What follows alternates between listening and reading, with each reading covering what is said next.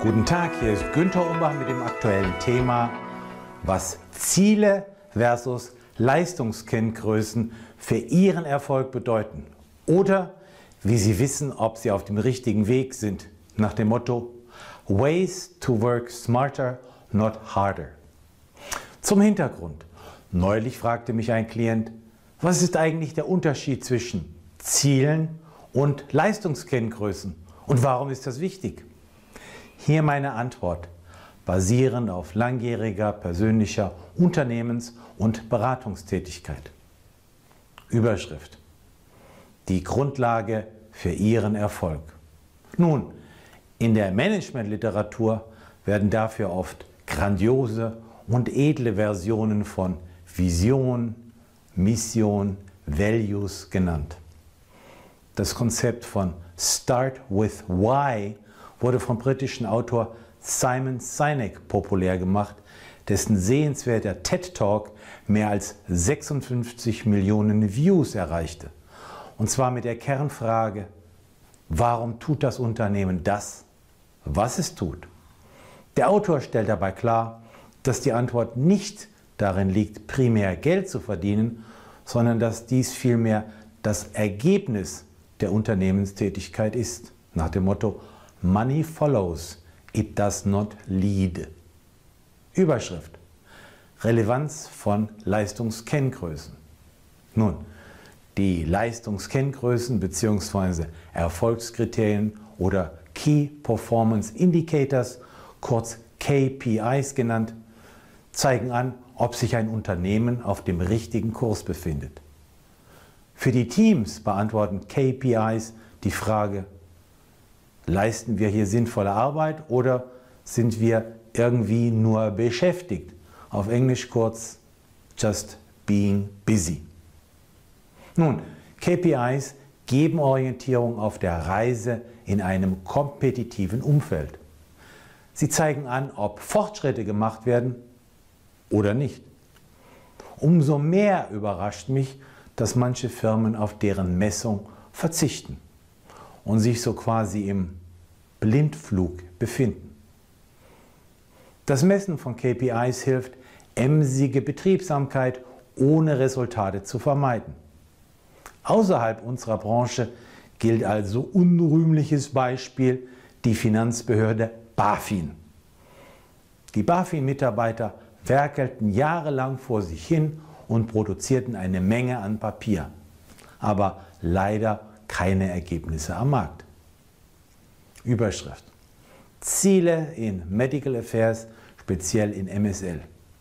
Kompakt gesagt, wir kommunizieren ausgewogene und aktuelle Informationen zu Medikamenten und Medizinprodukten, um deren angemessenen Einsatz zu unterstützen und damit den therapeutischen Nutzen für die Patienten zu maximieren. Die Lösung kann dabei den Namen eines Firmenproduktes tragen. Überschrift. Erfolgskriterien, also KPIs in Medical Affairs. Positiver Feedback von Kollegen und vom Markt. Mindestens so und so viele Gespräche oder Interaktionen mit Experten pro Jahr. Mindestens so und so viele personalisierte Follow-up-E-Mails. Mindestens so und so viele Online-Verlinkungen zu Experten auf Xing oder LinkedIn. Mindestens so und so viele Teilnehmer bei digitalen Meetings, zum Beispiel Webinaren. Mindestens so und so viele Teilnehmer bei Vorortveranstaltungen. Mindestens so und so viele Advisory Boards durchgeführt. Mindestens so und so viele Experten gaben eine Präsentation als Speaker.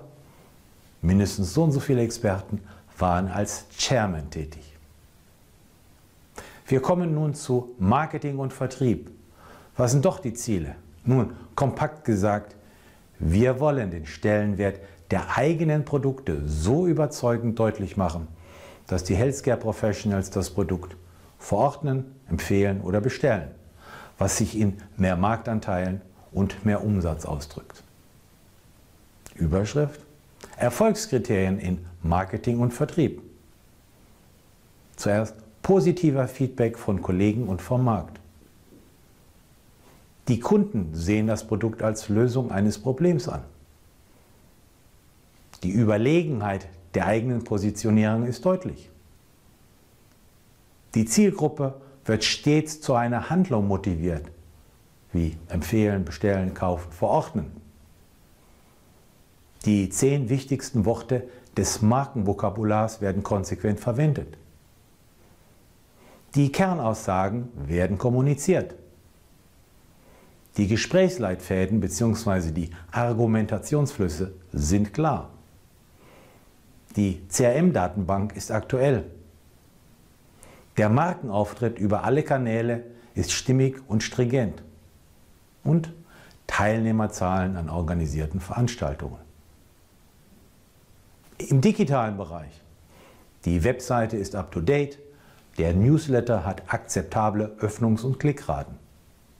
Ein Hinweis, sogenannte Vanity Metrics auf Social Media wie Zahl der Likes, Followers, Friends, die im Konsumgüterbereich durchaus wichtig sein können, sind bei uns wenig aussagekräftig. Die Frage an Sie, welche Kriterien treffen auf Sie bzw. Ihr Team zu und inwieweit sollten Sie die Kriterien vielleicht anpassen? Zum Abschluss meine Empfehlung. Ergreifen Sie die Initiative, wählen Sie aus den genannten Optionen, was passt, damit Sie Ihre Ressourcen effektiver einsetzen. Falls Sie persönliche Unterstützung erwägen, kontaktieren Sie mich.